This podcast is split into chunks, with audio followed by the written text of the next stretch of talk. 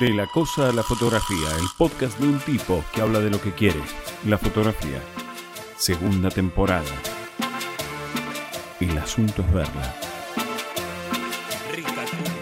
La suposición del momento adecuado. La explicación fue más o menos así.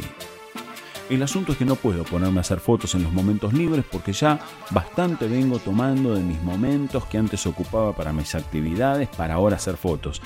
Y si ya quedé que mis dos horas semanales serían estas y no otras, no puedo ahora ponerme a cambiar las condiciones pactadas para hacer eso que me hace feliz, ni más, ni menos, ni en otro horario, de ningún modo. Debo asumir lo que dije que haría. En muy poco tiempo, hablando rápido y casi sin respirar, me dijo todo esto como para que le brinde alguna solución a su problema existencial. Sospecho que mi cara le dejó entender más sorpresa que comprensión del problema. El tipo suponía que habría alguna forma de hacer los ejercicios en menos tiempo, o en su defecto, tal vez pudiera anticiparle qué debiera encontrar como resultado de la práctica, de tal modo que sin hacerla, igualmente pudiera incorporar el conocimiento que se desprendería de hacer las fotos que le había pedido que haga. También creía que tal vez habría alguna forma de poner o dejar la cámara, algo así como una configuración que le sirviera según la hora, el lugar, la temperatura o la fase lunar.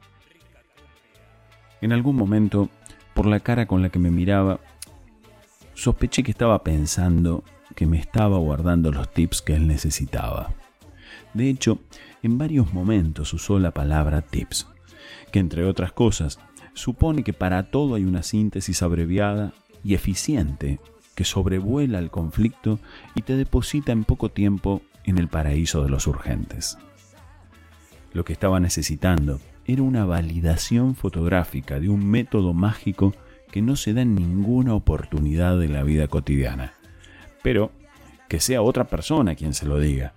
Básicamente, necesitaba un responsable para asignarle el fracaso, porque en algún lugar de su conciencia él sabía que lo que pedía era imposible. La suposición del yeite que transforme a cualquier momento en el momento adecuado.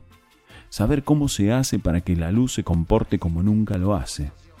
Usar la cámara de tal modo que genere situaciones que no son dadas ni probables. Que la noche parezca día y el día noche.